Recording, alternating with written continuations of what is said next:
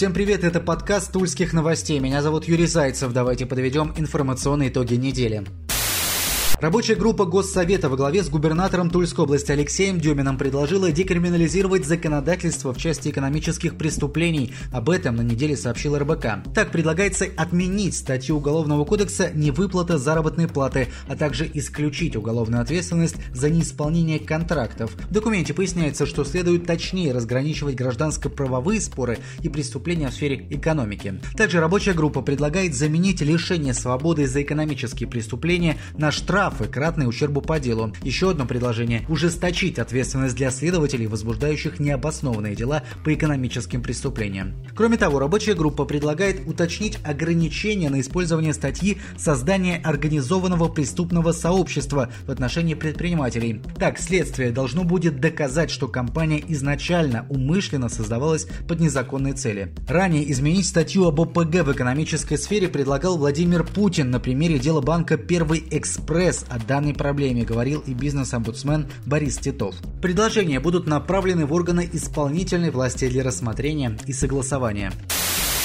На этой неделе Тулу посетил министр транспорта России Евгений Дитрих. Показатели у региона по нацпроекту «Безопасные и качественные дороги» отметим хорошие, но есть и настораживающие цифры. Например, в регионе увеличилось число пострадавших в ДТП, а само число аварий при этом снизилось. Жертв тоже стало меньше. Нацпроектом о безопасных и качественных дорогах, отмечу, обозначено уменьшить смертность к 2024 году в три с половиной раза.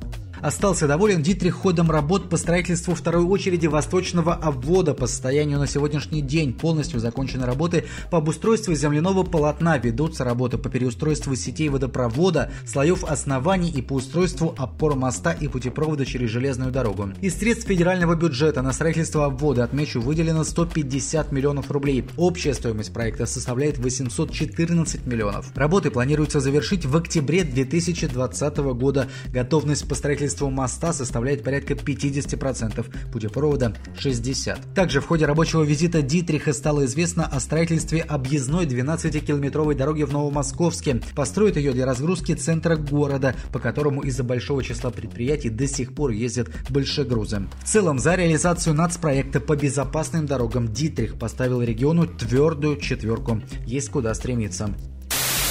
Александр Стариков покинет пост руководителя Следственного управления по Тульской области. По данным нашего информационного агентства, Стариков возглавит Следственное управление по Московской области. На высокий пост в нашем регионе, напомню, Стариков был назначен в 2017 году. Ранее он возглавлял Следственное управление в Республике Алтай, а также работал заместителем и первым заместителем руководителя ведомства в Калининградской области. При Старикове, отметим, в регионе большое внимание уделялось раскрытию преступлений прошлых лет. Так установлены и задержаны задержаны были преступники, которые скрывались от следствия в течение 10 и более лет.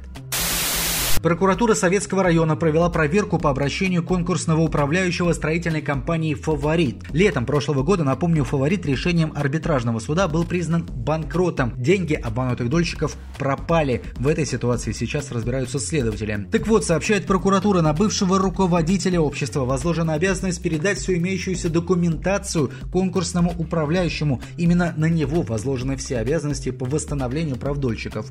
Установлено, что экс-руководитель «Фаворита» не исполнил решение суда и документацию не передал. По данным картотека.ру, до назначения конкурсного управляющего генеральным директором «Фаворита» являлся Аркадий Никифоров. Бывший руководитель компании признан виновным в совершении административного правонарушения. Ему назначили штраф в 40 тысяч рублей.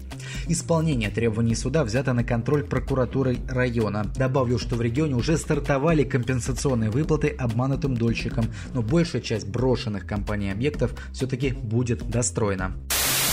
В отношении тульского Халка возбудили еще семь уголовных дел. Такое прозвище 29-летний дебашир из Москвы получил после инцидента в кафе «Том Сойер» на Пролетарской набережной в ноябре прошлого года. Один из посетителей начал вести себя агрессивно, бить посуду, мебель и людей. На место были вызваны сотрудники правоохранительных органов. Действовали в отношении хулигана они робко и нерешительно, буквально на их глазах Халк избивал людей. Сотрудники Росгвардии, участвующие в задержании, в настоящее время уволены. Их действия стали поводом для возбуждения уголовного дела по статье «Халатность». А в отношении мужчины изначально возбудили два уголовных дела по статьям хулиганства и причинение тяжкого вреда здоровью. В настоящее время ему предъявили обвинения еще в семи преступлениях. Три из них по статье причинения легкого вреда здоровью, еще четыре по статье побои. Сейчас Халк находится в СИЗО. В Новомосковске пенсионер выстрелил из ружья в свою 11-летнюю внучку. По предварительной информации, 71-летний мужчина чистил охотничье ружье и нечаянно выстрелил в девочку, которая находилась рядом. Ребенка госпитализировали с огнестрельным ранением тазовой области. Травма не несет угрозы жизни. Разрешение на оружие у пенсионера, отмечу, есть. На данный момент проводится доследственная проверка, после которой не исключено будет вынесено решение о возбуждении уголовного дела. Еще одна история, в которой разбирается следствие, касается заместителя начальника колонии в городе Плавск. Его обвиняют в превышении должностных полномочий. Установлено, что с февраля по декабрь сотрудник управления Федеральной службы исполнения наказания вывозил троих заключенных для работы на своем участке, то есть использовал их в качестве бесплатной рабочей силы. В настоящее время следственные действия продолжаются, проходит сбор доказательной базы, сообщили в региональном следственном управлении. Задержание произвели сотрудники собственной безопасности УФСИН России по Тульской области области совместно с сотрудниками ФСБ. А вот еще в одной темной истории из нашего региона разбирался сам Рамзан Кадыров. По данным СМИ Чеченской Республики, жительница Тулы стала жертвой вымогателей, которые требовали с нее деньги.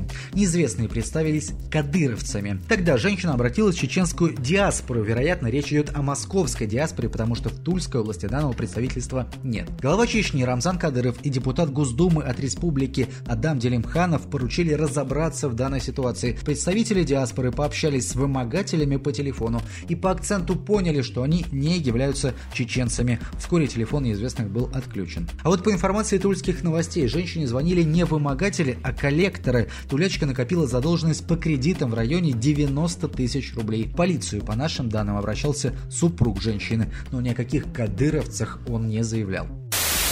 Новость о док-хантерах в пролетарском округе оказалась фейком. Громкий пост был опубликован в группе «Подслушано в Туле». Автор рассказал о том, что в районе начали массово травить собак. Так, женщина прикрепила к сообщению снимок мертвого пса. По словам автора, животное отравлено и умирал пес на глазах ее сына. Правоохранители начали после сообщения проверку полицейским. Женщина пояснила, что текст написала со слов знакомой и родственников и сама не видела обстоятельств, о которых написала.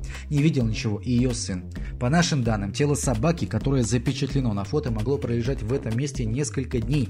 Пес с большой долей вероятности умер своей смертью. Просим не поддаваться панике, уж тем более панику не сеять.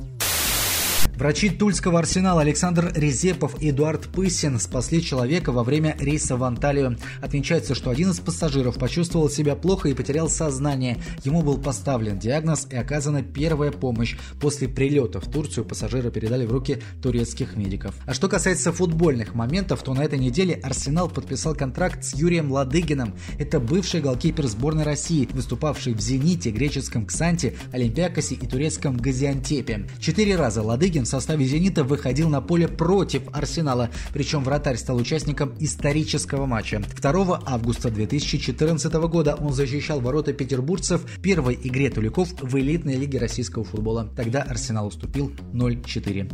Из игроков нынешнего состава «Арсенала» голы Ладыгину забивали Игорь Горбатенко и Сергей Ткачев. Контракт с голкипером заключен до конца сезона. Также на этой неделе оружейники обыграли в контрольном матче казахский Орда Басы. Голы забили Роман Минаев и Георгий Костадинов. Подготовка к сезону завершается. До возобновления чемпионата России осталось чуть больше недели. 1 марта Арсенал сыграет в Сочи. На сегодня это все. Всем удачи, хороших выходных.